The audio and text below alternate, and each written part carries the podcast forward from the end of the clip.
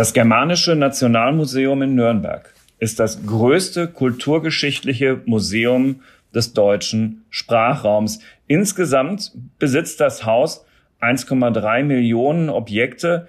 In der Regel sind davon so 25.000 ausgestellt.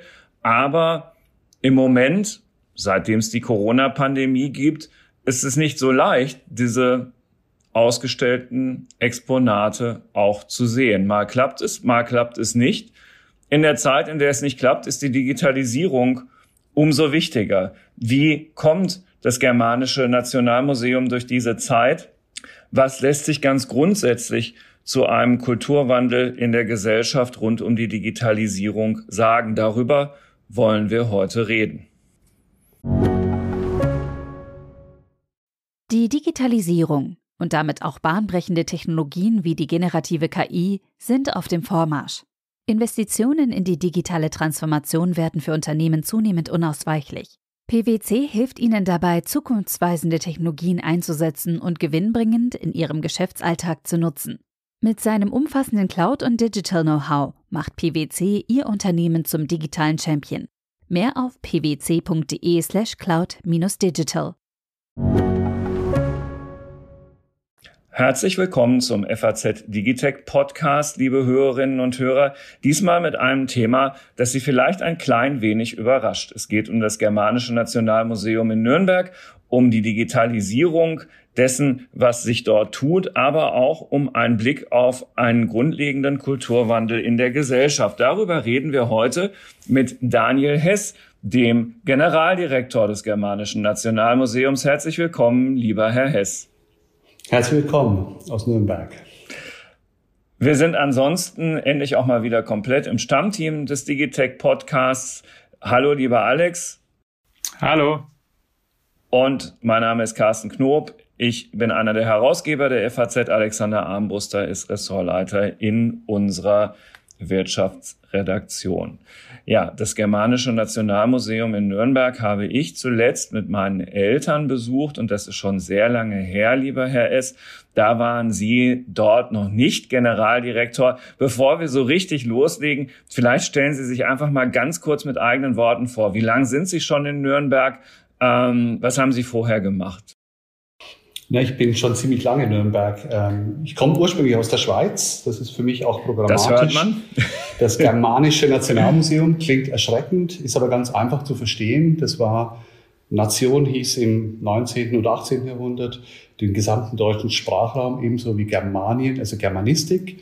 Und insofern bin ich jetzt ein, der, eigentlich der erste Generaldirektor, der nicht deutsch ist, aber dem größten Museum im äh, deutschsprachigen Kulturraum vorsteht. Das heißt, als Schweizer bin ich eigentlich auch eine Idealbesetzung, weil ich nicht Deutscher im, aus dem deutschen Sprachraum komme. Ich war lange in der Glasmalereiforschung tätig, sechs Jahre, habe übrigens die Glasgemälde im Rhein-Main-Gebiet erforscht. Grüße nach Frankfurt. Ich kenne die Ecke ziemlich gut mit Friedberg und anderen tollen Glasmalereibeständen. Bin dann ans Germanische Nationalmuseum gewechselt und habe hier neben Neukonzeptionen von Dauerausstellungen Kulturgeschichte wirklich im breiten äh, Sinne gemacht aber auch ein Forschungsprojekt zu Albrecht Dürer. Wir haben 2012 eine ziemlich aufsehenerregende Ausstellung zum frühen Dürer, nicht zum jungen Dürer, zum frühen Dürer gemacht und haben weltweit äh, die großartigsten Gemälde untersuchen können.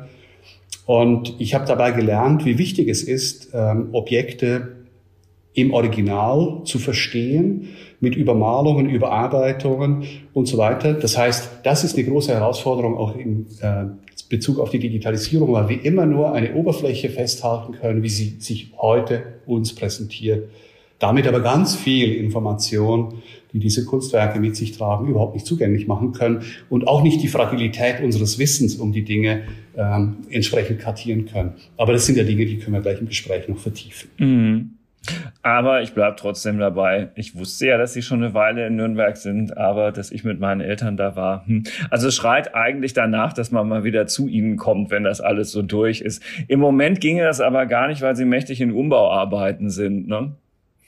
Ja, es geht natürlich ganz viel, weil wir ähm, haben ein, ein, riesiges Gelände. Wie heißt es so schön im, im, äh, im, im französischen äh, Le Louvre Allemand äh, nehmen wir gerne in Anspruch. Also hier können Sie Hoch- und Alltagskultur von der Steinzeit 600.000 Jahre vor Christus bis in die Gegenwart erleben. Im Momentan ist das Spätmittelalter ein bisschen im Umbau, aber es ist genügend zu sehen um das Auge zu erfreuen. Und äh, als Alleinstellungsmerkmal, Sie sehen hier den ältesten Globus der Welt. Äh, Trump hat behauptet, America First. Auf unserem Globus ist Amerika noch nicht drauf, weil er 1492 entstanden ist, als Kolumbus nach Amerika segelte und noch nicht wusste, dass es dort so etwas wie einen Kontinent gibt. Ja, es gibt in Nürnberg viel zu sehen. Ich kann mich auch erinnern, ich habe damals mein Taschengeld zusammengekratzt und mir auch fasziniert das, äh, das, das Buch, also den großen Museumsführer mitgenommen aus, aus dem Laden. Also ähm, äh, insofern ist es auf jeden Fall Digitalisierung hin oder her eine große Besuchsempfehlung. Wir kommen auch hinten raus nochmal dann dazu, ähm, wie sie äh, mit, mit Ausstellungen, wenn es dann halt eben welche gibt, ähm, in, in dieser hybridisierten Welt, digital und analog, verfahren. Aber lieber Herr Hess, lassen Sie uns erstmal bei grundsätzlichen Dingen bleiben. Wir haben ähm, mehrfach gesprochen, bevor wir uns hier zusammen ähm, haben im Digitech Podcast, weil das ja in der Tat nicht so auf der Hand liegt, dass man das in einem solchen Format bespricht, was Sie so tun. Und ähm, in, in diesem Vorgespräch hatten Sie mir unter anderem geschrieben, ähm, alte kulturelle Formen und Institutionen erodieren. Ähm, Kultur ist nicht mehr statisch, hierarchisch, bürokratisch, sondern wird zu einem Feld von Auseinandersetzung, Aushandlung, Auflösung, Neukonstitution.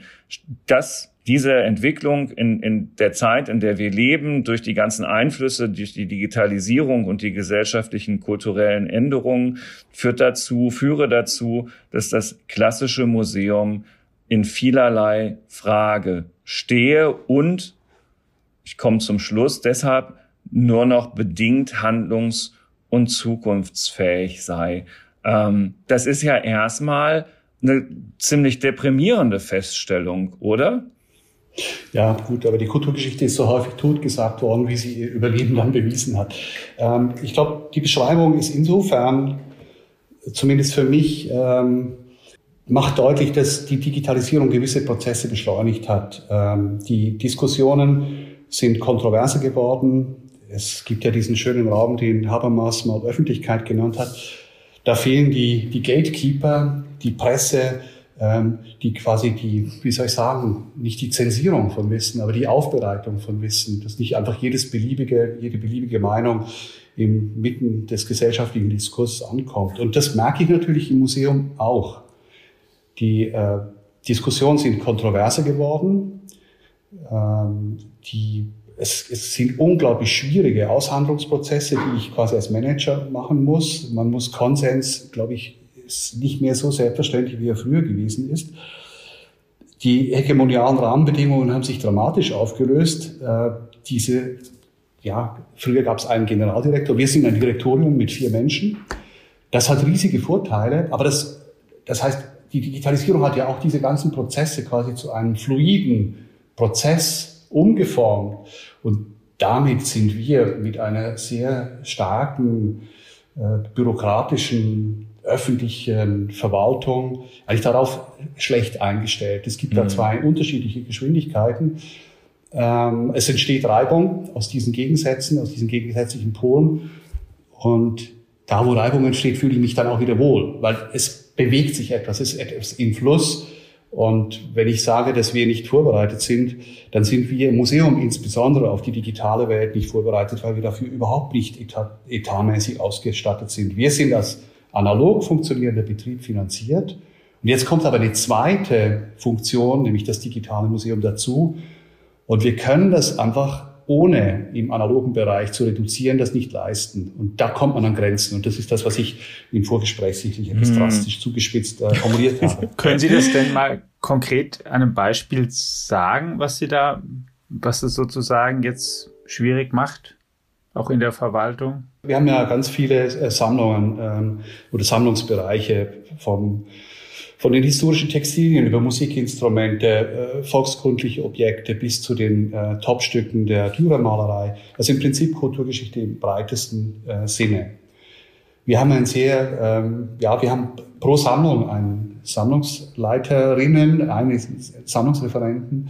Wir haben Restauratoren, aber wir haben keine, noch keine zentrale digitale Dokumentation wir haben zwei, drei Menschen, die da tätig sind, aber diese Struktur aufzubauen, sind wir jetzt dabei, über einen sogenannten strategischen Sondertatbestand, über, das, über die normale Mittelvergabe im Rahmen der Leibniz Forschungsmuseen, wäre hier eine Aufstockung des Personals überhaupt nicht möglich.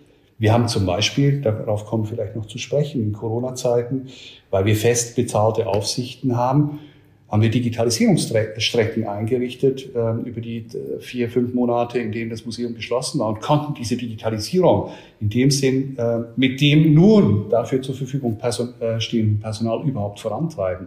Uns fehlt schlicht das Personal, diese zusätzlichen Arbeiten zu erledigen.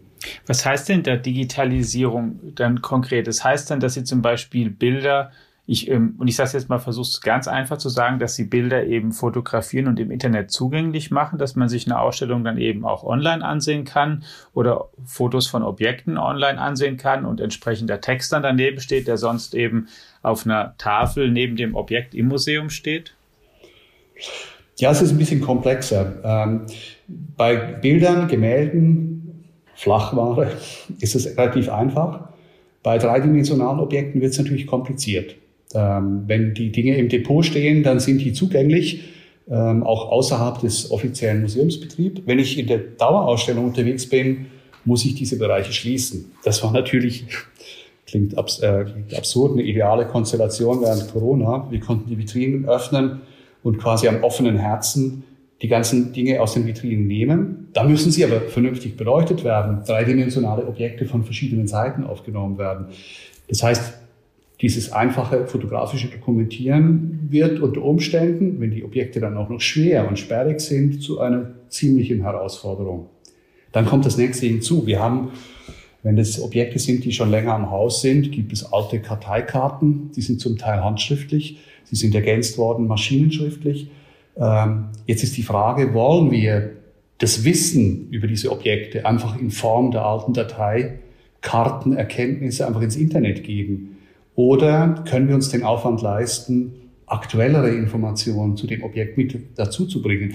Und so wird aus einer, ja, ich sage jetzt mal Digitalisierung, aus einem, einem normalen Ablaufgeschäft wird dann ein relativ komplexes Geschäft, auch das ziemlich ähm, ja, Fachkenntnisse erfordert, weil einfach nur ein schlechtes Foto mit äh, nicht mehr aktuellen ähm, Daten, im Netz zu haben, hilft in der Forschung und dem Nutzer außerhalb des Museums überhaupt nichts. Aber dann ist es ja gar nicht nur ein Digitalisierungsproblem, oder? Dann ist es doch auch ein, mal zugespitzt gesagt, auch, hätten Sie auch ohne Digitalisierung jetzt ein Problem, wenn da veraltete Texte stehen. Ja, wobei, also normalerweise, wir sind ja immer davon ausgegangen, wir haben in der Dauerausstellung, Herr Knob hat es vorhin gesagt, ich glaube 25.000 Objekte ausgestellt von 1,3 Millionen Objekten insgesamt. Da gehören natürlich die Bibliothek und die grafischen Blätter auch dazu, äh, die sowieso nicht dauerhaft ausgestellt werden können aufgrund konservatorischer Rahmenbedingungen. Wenn Sie ein Blatt Papier eine Woche an der Sonne haben, dann äh, sehen Sie, wie stark das verfärbt ist. Deshalb können wir Papier nicht dauerhaft ausstellen. Jetzt ist aber durch die Digitalisierung ähm, und durch die Datenbanken natürlich der Wunsch gewachsen, dass wir auch äh, unsere gesamten Bestände digital der Forschung zur Verfügung stellen. Bislang war es ja andersrum, dass Wissenschaftler zu uns gekommen sind, von Objekten wussten und dann en Detail Objekt X, Y, Z aus dem Depot nehmen wollten oder ein Foto bestellt haben, Informationen haben wollten. Dieser Prozess hat sich jetzt umgedreht und Sie können sich vorstellen, wenn ich jetzt von einem Schlag oder in den nächsten Jahrzehnten so schnell mal eben 600.000 Objekte digital erfassen soll, eben nicht nur fotografisch, sondern auch äh, von den Daten her, dann ist das eine Arbeit, eine kontinuierliche, nachhaltige Arbeit, die einfach in diesem bisherigen analogen Arbeitsprogramm überhaupt nicht vorgesehen war. Hm.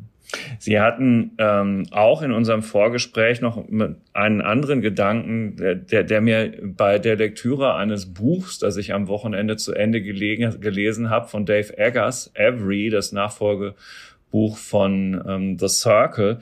Äh, da gibt es in diesem riesigen Internet, also da ist mir der Gedanke auch nochmal begegnet, um den Satz zu Ende zu führen. So, und da gibt es in diesem riesigen Internetkonzern, den der Dave Eggers in seinem Buch beschreibt, der in dieser Zukunft, die da, in dieser Zukunftsvision, die da geschildert wird, ähm, hat dieser Internetkonzern, der The Every heißt, ähm, muss man sich so vorstellen, im Prinzip Google, Amazon und Apple so in einem Unternehmen integriert.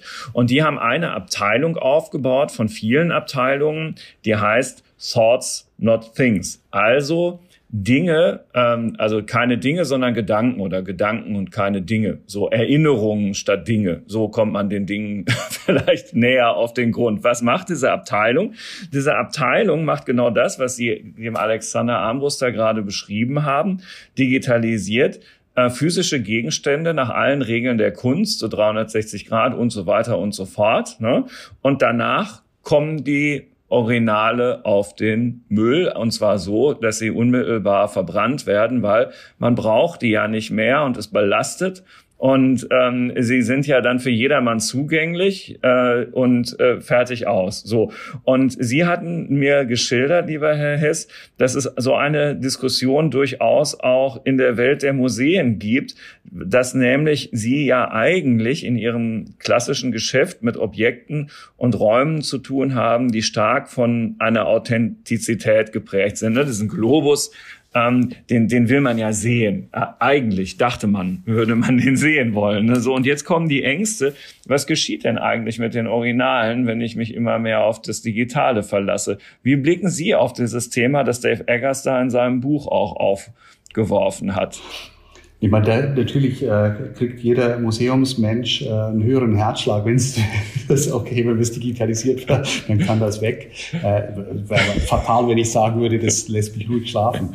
Aber ich glaube, die ganze Geschichte ist ein bisschen komplexer. Es gibt ja sicherlich Bereiche, ich habe das Papier erwähnt, das Pergament wäre ein anderer Fall, hochkarätige ähm, Bücher wo jede Benutzung einfach äh, das Risiko mit sich birgt, dass sich beim Umblättern, dass sich da Gold ablöst, ähm, dass Flecken entstehen und so weiter und so fort. Da habe ich ja die Möglichkeit, durch den digitalen Ersatz einfach eine breitere Nutzung über den engen, exquisiten, elitären Wissenschaftlerkreis hinaus zu ermöglichen. Also das könnte man mit dem Stichwort Dekolonialisierung von Wissen äh, beschreiben. Hm. Das ist ja also eigentlich also erstmal eine gute Sache, ne? Das ist eine, das finde ich eine ja, super Sache. Ja, ähm, ja. Aber das heißt ja nicht, dass ich jetzt den Codex Aureus äh, dann irgendwie verheizen muss. Weil die Erde Spart Platz, Sie haben 1,3 Millionen Objekte. Man stellt sich das mal vor, was allein das Ja gut, das ist jetzt, okay. ja, ich meine, wir sprechen hier über eine der bedeutendsten Handschriften aus der Zeit des 12. Jahrhunderts. Das nur am Rande. Ähm, wir bauen im Moment, das ist eine unserer großen Baumaßnahmen, ein Tiefdepot, fünf Etagen, eine Kathedrale in die Erde. Warum? Weil wir dort unsere deponierten Objekte ähm, nicht nur für 50, vielleicht für 100, für 200, 300 Jahre unter konservatorisch idealen äh, Bedingungen unseren nächstkommenden Generationen als Originale übergeben werden und wollen. Weil das habe ich anfangs beschrieben. Wir können jetzt natürlich dort ein Gemälde, wir können Gemälde fotografieren oder eine Skulptur. Dann fotografieren wir den aktuellen heutigen Zustand. Der ist aber unter Umständen ein gewachsener Zustand. Das Objekt hatte früher eine ganz andere Funktion. Es war von mir aus ein Kerzenengel in einer Kirche, der nur zu Festtagen, Osterfesttag als Kerzenengel gedient hat, sonst war er verräumt in die Sakristei. Irgendwann ist er in eine private Sammlung gekommen. Er hat eine dauerhafte Funktion bekommen. Er ist umgearbeitet worden, ist mal am Flügel abgebrochen, musste ergänzt werden. Und alle diese Dinge, also das heißt, diese Originale als, ähm, wie soll ich sagen, archäologische Zeugnisse, die müssten meines Erachtens unbedingt bewahrt werden. Denn das sind die einzigen Objekte, die ich in 100, 200 Jahren unter einer mir noch völlig unbekannten Fragestellung neu untersuchen kann. Alle die Dinge, die wir jetzt über Dürer geforscht haben, über Altdorfer, was meine Forschungen angeht, das sind Fragen, die hätte man sich vor 30, 40 Jahren nicht gestellt, weil die Gesellschaft nicht diesen Wissensdrang hatte, zu erfahren, welche Ressourcen oder zum Beispiel welche Materialien sind in Fassungen des späten Mittelalters verarbeitet. Da kann ich äh, internationale Warenströme rekonstruieren. Ne? Da kommen die Pigmente kommen aus dem Nahen Osten und sind über Venedig und, und, und, und. Das kann ich alles digital nicht erfassen, weil ich die Fragestellung noch gar nicht kenne. Und deshalb bin ich unbedingt dafür, die Digitalisierung voranzutreiben, die Dinge verfügbar zu machen, bekannt zu machen für die Forschung. Aber die Originale können wir nicht entsorgen, sondern die müssen wir für die kommenden Generationen quasi als Wissensspeicher unbedingt bewahren. Wir müssen sie nicht dauerhaft ausstellen. Ich, ich wollte es auch nicht als Vorschlag äh, aus meinem Munde verstanden. Ach, Aber, ne, also genau, der, der Gedanke liegt ja auf der Hand. Also ne, erstmal könnten sie ja die Kosten drastisch senken danach. Äh, wenn, wenn es so wäre. Also jedenfalls ist das in dem Buch so gedacht, dass dieser Cloud-Speicher, in den das dann hochgeladen wird, irgendwann im Verlauf des Buches dann plötzlich abraucht und nicht mehr zur Verfügung steht, ist jetzt eine vollkommen andere Sache. Ja, und dann, und dann auch die Frage, was, was die dann irgendwann bezahlen müssen für, äh, für die Speicherung der Daten dort, das wird ja irgendwann auch kommen, dass das Geld kostet. Äh, ja, ja, ja. Ja, also Geld spielt in dem Buch jetzt keine Rolle, aber. Okay, okay. Das wird auf uns zukommen, weil wir sind ja im Moment gefordert, also nicht nur die Daten zu produzieren, diese digitalen Daten in Form von äh, Fotografien, von äh, Maßen, von Wissen über die Objekte, Provenienz, die ganze Herkunftsgeschichte. Meine Güte, wenn Sie heute ein Objekt in die Hand nehmen, wollen Sie ja wissen, ob das ein NS-bedingter äh, äh, Entzug war, äh, ob das Ding sauber ist, aus, aus äh, einer anständigen äh, Geschichte herkommt und nicht irgendwo geraubt wurde. Ja, das sind Dinge, die wir quasi den Nutzern weltweit zur Verfügung stellen. Und ich ahne, wenn irgendwann die Speicherkapazitäten oder der Speicherplatz auch bezahlt werden soll, dass wir als öffentliche Einrichtung dafür auch aufkommen müssen. Die einzigen, die davon profitieren, das sind die Nutzer, die nichts bezahlen. Und das sind auch so Dinge, die ähm, das irgendwie dann ein bisschen pervertieren. Open Access macht das alles zugänglich. Äh, aber wenn wir die Mittel dazu nicht haben, und das ist absehbar, dass wir da an Grenzen kommen, also wenn Speicherplätze künftig was kosten, dann haben wir ein Riesenproblem. Und das meinte ich, dass wir bedingt zukunftsfähig sind, weil wenn die Politik diese Rahmenbedingungen nicht ändert, um die Ziele, die sie selber formuliert, ob das das BMBF, das Bundesforschungsministerium ist, mit eben alle Daten öffentlich zugänglich zu machen, dann funktioniert das einfach nicht mehr. Jetzt haben Sie bedingt zukunftsfähig gerade gesagt, mit, mit wir das Museum. Gemeint, Sie haben sich aber auch Gedanken darüber hinaus gemacht und das sozusagen auch mal mit, ähm, wie soll ich sagen, dass wir mit dem wir uns als ganze Gesellschaft gemeint, wenn wir von Digitalisierung reden und was das sozusagen für unsere Kultur bedeutet hat bislang und bedeuten wird. Ähm, sehen Sie da positiv oder skeptisch, pessimistisch nach vorne? Ich habe vorhin das ein bisschen als Kontrast beschrieben. Ähm, wenn Sie länger mit mir sprechen, dann werden Sie merken, dass Kontrast oder Spannung eigentlich fast Lieblingsworte sind. Ich mag ähm, Spannungen, Herausforderungen. Äh, das heißt nicht zwingend, dass wir alles sofort ändern müssen und alles über Bord schmeißen. Wir sind als Germanisches Nationalmuseum immer wieder mit einem schweren Tanker verglichen worden. Ich mag Tanker nicht so, das sind, die transportieren irgendwie äh, gefährliche Güter. Vielleicht ist es ein großes Segelschiff, ein strahlendes, tolles, großes. Aber es muss nicht auf jede Welle und auf jeden Windstoß reagieren. Aber es gibt die Möglichkeit, diese neuen Herausforderungen mit einem festen Stand in der Tradition vielleicht tatsächlich nachhaltiger, etwas ruhiger, überlegter angehen zu können. Und deshalb finde ich diese Spannung grundsätzlich äh, sehr, sehr interessant. Es kommen verkrustete Prozesse in Bewegung. Es kommen Führungsstrukturen in Bewegung. Wir sind gefordert, uns an Fragen der Diversität, Gendergerechtigkeit, Postkolonialismus anzupassen. Wir müssen uns bewegen, aber vielleicht ist es ganz gut, dass wir nicht wie im kleinen Unternehmen einfach alles über Bord schmeißen, um uns ganz schnell auf eine hippe Welle äh, zu schwingen und dort mit dem Surfbrett tolle Kurven zu, zu fahren und dann irgendwann keine, ja, keine Zukunft mehr zu haben. Jetzt haben Sie aber gesagt, dass sozusagen, was wir nicht wollen und was wir auch politisch nicht wollen, wo wir uns ja auch komplett einig sind. Andererseits haben Sie vorhin ja auch angesprochen, na ja, das ermöglicht auch, dass vielleicht also Digitalisierung, dass ähm, wir anders kommunizieren. Sie haben Habermas angesprochen und den öffentlichen Raum. Es ermöglicht aber auch technologisch, was wir gerade haben, auch eben Autokraten sich vielleicht sogar leichter an der Macht zu halten. Ja, das ist richtig, weil die, die Netzwerk-Communities natürlich sehr stark sind und auch marginalisierte Randgruppen mit ihren Themen sehr deutlich mit in die Gesellschaft kommen. Und dann bedarf es ganz großer Aushandlungsprozesse. Wir sehen das ja jetzt im, Corona-Fall mit Impfverweigern und so weiter und so fort, welche wahnsinnigen Anstrengungen das bedarf dann wieder durch einen Konsens überhaupt äh, demokratische Strukturen bewahren zu können. In der Schweiz ist es ja noch viel komplizierter mit der direkten Demokratie. Da sehe ich große, große Gefahren. Also insofern ist auch da die Digitalisierung einfach ein Beschleuniger eines Prozesses oder der Gefahren der Demokratie, die wir ohne dies haben, aber jetzt einfach in verstärkter Form haben. Aber vielleicht ist es gut, dass wir gezwungen sind, uns damit jetzt wirklich ernsthaft mal zu beschäftigen und uns nicht ähm, ja in einem wohlgemachten Bett wiegen und dann unter Umständen, unter Umständen den Anschluss verpennen. Und das meine ich für die Museen eben auch. Äh, ich empfinde jetzt die, diese Verunsicherungen als große Herausforderung. Ich muss mich dem stellen, ob ich will oder nicht. Und ich muss natürlich dann äh, laut die Stimme heben und sagen, hey, Politik, ihr müsst uns politisch unterstützen, sonst können wir dieses Programm nicht erfüllen. Und ich muss natürlich auch deutlich machen, was dann irgendwann einfach nicht mehr geht, weil wir uns entscheiden müssen. Eine Bettdecke ist halt dann entweder an den Füßen oder am Oberkörper zu eng. Aber grundsätzlich finde ich diesen Prozess, auch dass ähm, Deutungshoheiten in Frage gestellt werden, das einzige, das, das wirklich fundamentale Problem, was ich jetzt sehe, auch als äh, Leiter eines Forschungsmuseums, ist, wenn wissenschaftliche Evidenz in Frage gestellt wird, dann kriegen wir ein massives Problem. Weil dann gibt es überhaupt nichts mehr, was quasi uns eine gemeinsame Basis für einen Handel gibt. Weil es kann nicht jede beliebig äh, geäußerte und vervielfältigte Meinung im Internet kann unser demokratisch-politisches Handeln dann bestimmen, wenn wissenschaftliche Erkenntnisse einfach schlicht geleugnet werden. Und das ist ja tatsächlich leider in diversen Debatten der Gegenwart immer wieder der Fall.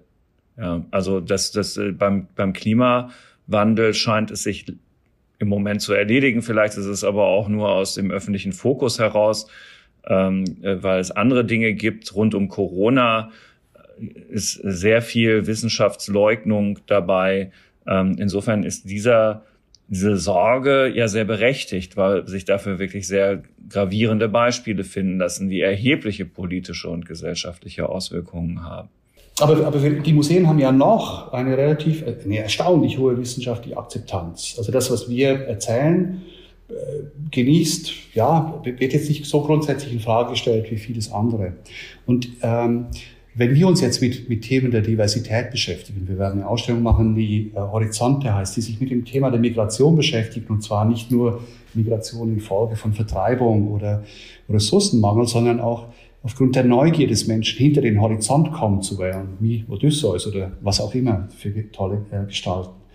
Und wenn ich Seminare, ich habe dieses ähm, äh, Semester ein Hauptseminar gemacht, über Gender Diversity und Postkolonial, also die Herausforderungen des Museums im 21. Jahrhundert. Und habe es immerhin geschafft, mit einer, wie hat sie gesagt, mit einer linken, ähm, emanzipierten äh, Kämpferin, dass wir uns gegenseitig einfach mal zugehört haben und mal geschwiegen haben, um einfach mal die andere Position zu hören. Und das ist ja die Voraussetzung für jeden Dialog. Und vielleicht kann man da, das ist natürlich jetzt sehr äh, äh visionär, auch als Museum, wir sind ja quasi an der Schnittstelle von Wissenschaft und Gesellschaft, tatsächlich Formate entwickeln, dass diese Dialoge wieder möglich werden. Dass wir auch bereit sind, aus bereit sind, dem anderen zuzuhören und zu lernen, aha, da geht es jetzt vielleicht nicht um wissenschaftliche Evidenz, sondern einfach um die Wut einer äh, Afrikanerin, die mit ihrer Videoproduktion jetzt nicht eine neue, äh, was soll ich sagen, wissenschaftliche Erkenntnis zu Kirchner äh, präsentiert, sondern einfach ihre Wut, einfach über Jahrhunderte, Generationen nicht gehört worden zu sein, einfach zum Ausdruck bringt. Und da kann ich als Wissenschaftler auch sagen, okay, das ist absolut in Ordnung. Aber wenn Sie dafür jetzt wissenschaftliche äh, quasi Erkenntnisse in Anspruch nehmen, da hm. würde ich dann das etwas anders sehen. Ja. Ist das, was Sie eben gerade beschrieben haben, Herr Hess, äh, auch äh, im Kontext zu sehen, dieses, äh, dieser Entwicklung neuer Vermittlungsformate unter dem Titel Eine Welt in Bewegung, wo sie ähm, im, im Rahmen des Aktionsplans Leibniz Forschungsmuseum auch wohl ähm, Fördergelder ähm, der öffentlichen Hand bekommen und eben etwas entwickeln, wo die Dinge, ähm, über die wir jetzt gerade reden, Dialog, Wissenschaft, Gesellschaft, ähm, Ansprache breiter Gesellschaftsschichten, dass das halt möglichst barrierefrei angesprochen werden kann. Passt das genau da rein, dieser Punkt? Das passt genau da rein, weil wir äh, sind jetzt, die sind ja acht Leibniz-Forschungsmuseen der Technik, äh, Naturwissenschaft und, und Kulturgeschichte. Und ähm, auch in diesem, wie heißt es so neudeutsch, transdisziplinär, das muss ja immer noch, noch höher werden, also im Dialog zwischen bisher getrennten äh, Wissenschaftsbereichen, einfach ein gemeinsames äh, Verständnis als, als Akteure genau an dieser Grenze von Wissenschaft und Gesellschaft stärker zu agieren, äh, in der Überzeugung, dass der Zugang zu Wissen und Wissenressourcen die Basis für jede kritische Urteilskraft einer Gesellschaft ist. Und mhm. ich meine, wenn wir da was dazu beitragen können, dann finde ich das großartig. Die Naturkundemuseen haben im Moment da ganz starkes Schlagwort der Biodiversität. Bei mir ja, klar, Senckenberg setzt da sehr drauf, auch hier in Frankfurt. Genau, Senckenberg mhm. oder auch Naturkunde in Berlin. Mhm. Äh, mit Senckenberg kooperieren wir jetzt auch im, in der Vorbereitung eines Ausstellungsprojekts zu Mensch und Natur. Also es geht nicht nur um die Technologie, sondern auch um die Bereitschaft des Menschen, sein Verhältnis zur Natur vielleicht äh, etwas anders auszurichten. Und ähm, in dieser fächerübergreifenden Dimension gibt es erstens für uns einen, einen großen ähm, Erkenntniszuwachs und wir können dieses gemeinsame Anliegen, glaube ich, deutlicher formulieren. Und das ist von Bund und Ländern, das ist eine Sonderfinanzierung, die wir bekommen haben, letztlich aus dem deutschen Parlament, offenbar erkannt worden. Und da hatten wir die einzigartige Chance, wir haben sie noch bis Ende des Jahres, wenn sie nicht verstetigt wird, haben wir ein Problem, ähm, haben wir einfach die Möglichkeit, völlig neue Formate zu entwickeln. Wir haben zum Beispiel 600.000 Jahre in 60 Minuten in acht Sprachen. Ähm, das heißt, die ganze Kulturgeschichte, jemanden, der hierher kommt oder umgezogen ist oder vertrieben wurde, zu erklären, wo er in diesem merkwürdigen Mitteleuropa gelandet ist, was eigentlich die kulturellen Rahmenbedingungen und so weiter und so fort sind. Wir haben die Möglichkeit, Objekte aus den Vitrinen zu nehmen, wohlgemerkt nur digital. Man kann einen Reisekompass in die Hand nehmen, man kann plötzlich verstehen, wie so ein Teil aufgebaut ist, wofür der gebaut war. Das heißt, wir können auch ein Stück weit eine ganz andere Beziehung zu diesen Dingen stiften. Und diese Dinge sind ja nicht einfach irgendwas, das sind Dinge, die den Menschen, unsere Vorfahren in ihrem Leben begleitet haben, ihnen das Leben leichter gemacht haben, ähm, Dinge, die Bedeutung transportiert haben, Erinnerungen an Familien, an Vorfahren und so weiter und so fort. Und um, um da auch ja immer wieder das Erkennen der Herkunft, woher komme ich, wo stehe ich heute, warum sind die Dinge so, wie sie sind, warum haben wir Angst äh, vor den Männern mit den schwarzen Bärten. Wir haben eine tolle Sammlung zur osmanischer Kultur, gehört auch zum deutschen äh, Sprachraum. Wir haben seit 500 Jahren das gelernt durch die Bilder, dass wir diese Angst haben müssen.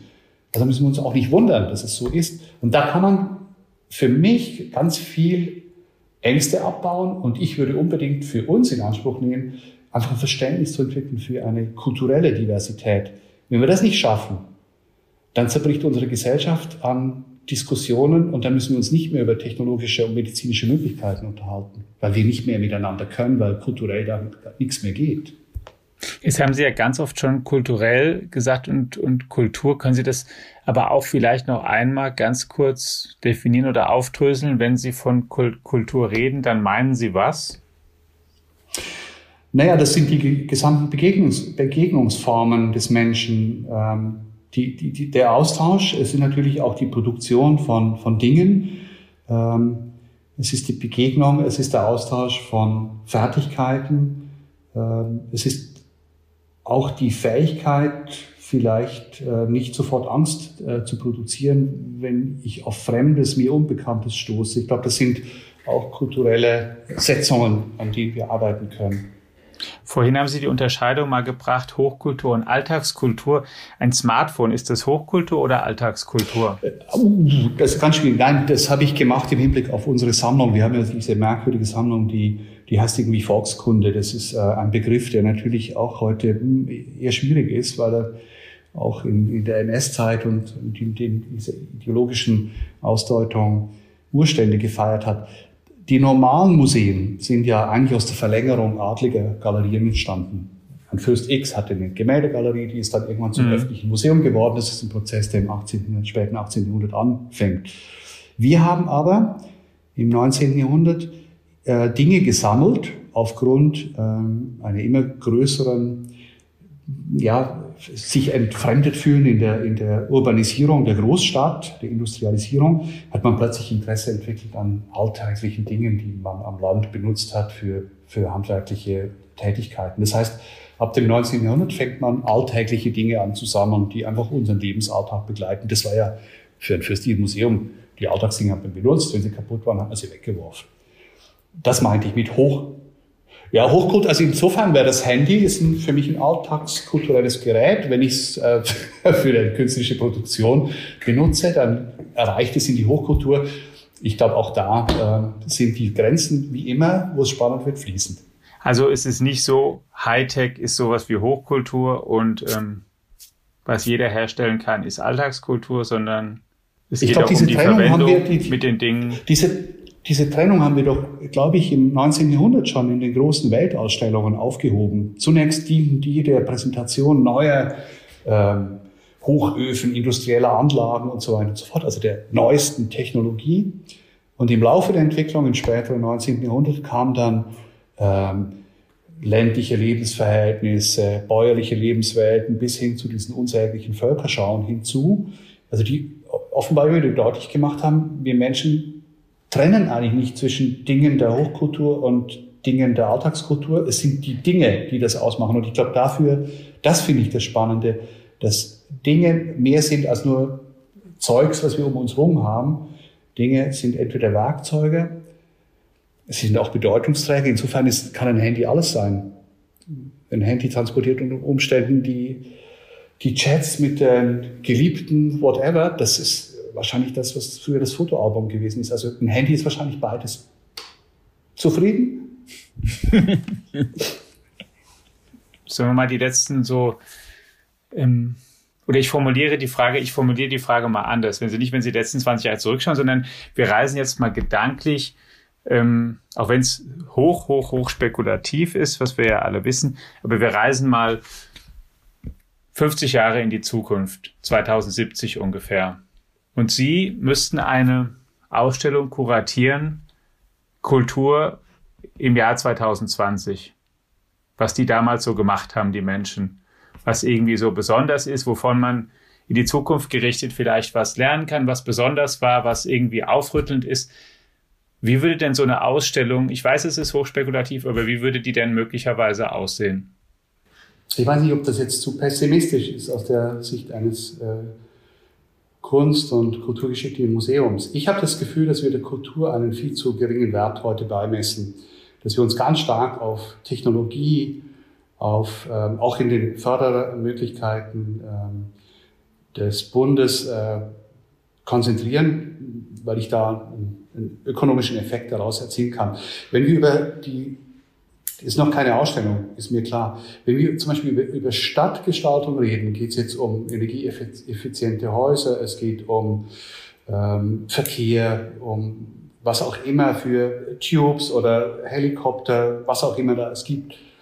Ich war auch in, im, wissenschaftlichen Beirat ähm, eines solchen Projekts. Es hat aber niemand darüber gesprochen, ob es Cafés gibt, wie die Farbe der Häuser ist, wie viele Parks es gibt, wo die Menschen sich begegnen, ob es ein Kino da gibt, ein Theater vielleicht sogar. Und ich, ich weiß nicht, ich hoffe nicht, dass, dass man die Dinge dann äh, in, in 50 Jahren ausstellen müsste. Das hat es damals noch gegeben. Und äh, es ist nach Corona trotz ähm, vieler Grabesreden gelungen, die Menschen wieder davon zu überzeugen, dass das was unglaublich Bereicherndes ist. Und das ist letztlich wahrscheinlich bereichernder als äh, der Gewinn auf dem, auf dem äh, Konto bei der Bank. Kultur ist immer so, so ein bisschen die Petersilie auf der kalten Platte. Ist ganz nett, wenn sie da ist, aber eigentlich braucht man sie nicht. Ich bin überzeugt, dass Kultur die Basis ist und weil das die Platte, genau, weil es definiert unser Handeln, es definiert unsere Werte, unsere Wertschätzung, unsere Einstellungen. Und ähm, vielleicht führt Corona dazu, ich habe immer noch keine Ausstellung, ist mir alles klar. Weil die Ausstellung lebt von Objekten. Das wäre dann die nächste Frage. Was sind die Objekte? Das ist natürlich die Handykultur. Jedes Jahr ein neues iPhone und die Samsung-Konkurrenz. ja, an, ansonsten, was produzieren wir noch? Gibt es noch Heimarbeit? Ich denke gerade an, an Stickerei, an Stricken. Ich hatte letztens eine Studentin, die hat während der Vorlesung gestrickt. Fand ich großartig. Ja, ich weiß auch nicht, würde man ein Handy reinstellen, würde man einen Lego-Bausatz reinstellen, würde man. Weiß ich nicht, vielleicht, haben, vielleicht kommen diese Dinge ja wieder. Wir erleben ja, das ist ganz interessant, äh, wir haben jetzt ähm, ja immer wieder mit Architekten und Designern zu tun. In den letzten Jahren sind häufiger Menschen nicht nur mit Papier gekommen, nein, mit Rollen, mit Papierrollen. Also die Papyrusrolle erfährt in Zeiten der Hochdigitalisierung ihr Revival, weil es etwas Besonderes ist weil es einen Architekt vielleicht auszeichnet. Vielleicht kommen diese Dinge auch wieder zum, zum Leben, weil sie jenseits des Mainstreams Individualität zeigen. Vielleicht müsste man dann diese... Die Krawatte? Die, oder auch die Krawatte, vielleicht die abgeschnittene Krawatte dann. Aber im es Jahr, gab mal so einen komischen... Genau, wo wir jetzt noch genau so genau. rund um die Karnevalszeit gerade uns unterhalten. Also die Krawatte würde man ja, glaube ich, bei einer Ausstellung über das Jahr 2020 original nicht zeigen oder höchstens, dass sie nicht mehr getragen worden ist. Das, das könnte man zeigen. Aber die vielen, äh, die vielen, schauen Sie mal, so wie im Sperrmüll, so alles weggefahren wird. Das, wir sehen das ja immer wieder mit Erstaunen, was da vor den vor die ja, ja. steht. Sounds not äh, things. Wenn ich zum Polsterer gehe, ähm, ich habe irgendwie so ein altes Sofa von meinen Großeltern geerbt, das wollte keiner haben in der Familie und ich als Kulturhistoriker kann die Dinge nicht einfach wegtun. Der sagte auch, super, Sie haben noch, das sind diese ganz seltenen Federn, die sind ganz toll. Mein Vater, der kann das noch, der richtet das wieder nach. Das Ding hält noch 400 Jahre. Also mir ist das Herz aufgegangen. Und vielleicht müsste man den ganzen Müll ausstellen, den wir einfach wegschmeißen, ins Meer schmeißen. Das macht Johannes Vogel ja mit dem mit dem Wahl im Naturkundemuseum in mhm. Berlin. Ja, das ist ein interessanter Gedanke. Was wir alles verbrauchen, einfach ja, so. Ne? Es könnte ja auch ein zwei Jahre altes Handy sein, auch das landet ja gerne schon mal auf dem Müll. Ne? Mit, mit äh, Rohstoffen, die nicht nachwachsen. Ne? Genau, auch ein interessanter Punkt. Ja. Jetzt haben, wir, jetzt haben wir über Digitalisierung, über, das war ja kein Digitalisierung, das war eigentlich eine Imaginierung, ne? haben wir schon ja. die nächste Ausstellung gebaut. Genau. Ich würde aber gerne noch mal zur Digitalisierung ähm, in der Gegenwart und in der Vergangenheit und vielleicht auch ein bisschen in der Zukunft zurückkommen. Denn ähm, nicht, dass das hier so rüberkommt, dass das GNM, also das Germanische Nationalmuseum, jetzt erst im Jahr 2020 mit dem Corona-Lockdown die, ähm, die Digitalisierung entdeckt hätte. Das wäre dann ja mindestens gemein und deswegen, äh, also das würde mich auch mit Ihnen ärgern, wenn Sie würden uns Ihre Zeit zur Verfügung stellen und das wäre am Ende der Eindruck. Tatsächlich ist es so, dass Sie schon seit über 30 Jahren damit befasst sind, ähm, äh, Objekte, Objektdaten zu erfassen, zu digitalisieren, ähm, waren sogar an der Entwicklung einer virtuellen Forschungsumgebung ähm, beteiligt. Und äh, vielleicht schildern Sie einfach noch mal ganz kurz, ähm, auf was Sie da schon alles aufsetzen konnten und auch weiterhin aufsetzen können. Vielleicht kann ich noch den Bogen, ich, ich fange 1852 bei der Gründung des Germanischen Nationalmuseums an, ne, europaweit. Es äh, gab damals die, die wahnsinnig visionäre äh, äh, Absicht, die gesamte Kulturgüter im deutschen Sprachraum zugänglich zu machen. Eigentlich das, was wir heute über digitale Datenbanken, EU-Portale und so weiter und so fort realisieren wollen. Man hat damals die modernsten Technologien, ähm, ab 1860er Jahre dann auch die Fotografie genutzt. Und das fortzuführen, also dass wir da wieder als GNM das weiterstricken, passt auch eigentlich wunderbar in die Geschichte. Ne? Also ein Gesamtrepertorium allem dessen, was im deutschen Sprachraum an Kulturgut produziert wurde, herzustellen. Wir hatten einen ähm, leider verstorbenen, äh, frühen ähm, mit der Digitalisierung be befassten Archäologen, der hat sich mit minoischen ähm, Idolen beschäftigt, wenn sie in Kreta die Vitrinen sind. Das sind die Dinge, die da zu Tausenden in den Vitrinen stehen. Knossos. Er hat gedacht, Mensch, hm. genau. Ähm, hm. er er muss irgendwie, er muss äh, computergenerierte Methoden einsetzen, um da Unterscheidungskriterien definieren zu können. Das hat er 19, in den 1980er Jahren in seiner These schon geschrieben. Der kam dann hier ans Haus und hat äh, versucht, ähm, erstens mal eine Ontologie für Museen im Kultur- und äh, kulturhistorischen Bereich zu entwickeln, also überhaupt die Grundlagen von Datenbanken, dann ein Datenbanksystem fürs GNM entwickelt, was alle spezifischen Anforderungen der verschiedenen Sammlungen Glasgemälde haben ganz andere Hintergründe als ein archäologisches Objekt. Dort will man einen Fundkomplex darstellen. Das heißt, die Datenbank zu generieren, die jenseits von den Standardprodukten, die ich auf dem Markt kaufen kann, in der Lage ist, wirklich fachspezifische Informationen weiterzugeben. Und daraus ist dann diese Kommunikationsinfrastruktur entstanden, die unter dem Akronym Whisky im Moment äh, ja, äh, gute Erfolge feiert. Das heißt, ich habe die Möglichkeit, über Bedeutungseben, Ontologie gestützt, viel schneller zu recherchieren und Dinge miteinander zu verbinden. Das heißt, das, da geht es relativ schnell in sehr komplexe zusammen das Zusammenbringen unterschiedlichsten Wissens in Gemälden, in Büchern, in Archivalien ähm, zum Nutzen der Wissenschaft, weil diese Recherche, die kann ich wahrscheinlich in meinem ganzen Menschenleben ähm, physisch überhaupt nicht durchführen. Und das, da bin ich auch äh, wirklich stolz drauf, dass wir als Museum da wirklich maßgeblich beteiligt waren, das entwickeln zu können. Aber um das jetzt quasi auch dann äh, einsetzen zu können, um die Masse zu digitalisieren, das haben wir damit ja nicht geschafft. Wir haben neue Methoden geschafft, um solche Wissensportale aufzubauen. Aber jetzt auch unser, unser gesamtes Wissen über die Objekte einzubringen, das ist Zukunftsmusik. Und für mich ist auch Zukunftsmusik, wie ich fragiles Wissen in diese Datenbanken bringe. Wie entwickle ich Kartierungen, die eben zeigen, Sie kennen diesen wunderbaren Leonardo, der da für 400 Millionen irgendwo in Arabien verschwunden ist. Es gibt, ich habe bis heute, ich weiß nicht, ob es mittlerweile im Internet wieder sichtbar ist, da gab es irgendwann mal ganz kurz ein Zustandsfoto vor der Restaurierung. Das Ding war eine Ruine. Und wenn ich dieses Foto dazu gebe, dann kann ich mir auch mit einem Digitalisat ungefähr eine Meinung bilden, wie viel ist eigentlich original von dem Ding? Also wie viel Malfläche kann überhaupt über Leonardo Auskunft geben? Und das sind für mich existenziell wichtige Daten für die Wissenschaft, denn die Dinge, das habe ich vorhin ja schon gesagt, sind sehr stark verändert worden im Laufe ihrer ähm, vormusealen und musealen äh, Biografie. Hm. Ich finde es wahnsinnig spannend, dass wir Sie heute hier mal in den Podcast reingeholt haben, lieber Professor Hess, weil äh, ich bin mir sicher, unseren Hörerinnen und Hörern geht's genauso. Es öffnet den Blick mal in eine ganz andere Welt der, der, der Digitalisierung und dessen, was damit kulturell zusammenhängt, als äh, das, was wir hier üblicherweise besprechen. Und ähm, äh, mir geht schon die ganze Zeit so ein Gedanke durch den Kopf, ähm, jetzt wieder ganz, ganz äh, real in der Gegenwart angedockt, äh, wenn Ihnen doch nicht zuletzt auch Geld fehlt, um bei diesem Thema der Digitalisierung noch weiter voranzukommen. Vielleicht hört ja ähm, ein Nürnberger Unternehmen wie die DATEV oder so zu und sagt, Mensch, das wäre doch mal was, wenn ich das Germanische Nationalmuseum in meiner Heimat in den nächsten zehn Jahren dabei unterstützen würde, ähm, diese digitale Welt in der Form für sich zu erobern und all das daraus möglich zu machen, ähm, was man sich so vorstellen kann. Wäre es nicht ein schöner Gedanke? Der Chef der DATEV war erst vor ganz kurzem hier in dem Digitech Podcast Vielleicht sollten wir sie mal miteinander verbinden.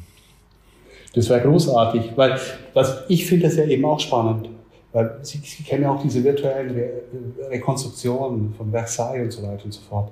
Und was ich in dieser digitalen Welt immer wieder irritierend finde, je näher ich rangehe, desto weniger Informationen habe ich. Ne? Genau. Das heißt, es ist völlig das könnte man mal ändern. physischen Erfahrung. Ja, ja. Und, und, und, und da weiterzukommen, ähm, aber immer im Wissen, dass das, was wir rekonstruieren, nie das gewesen ist.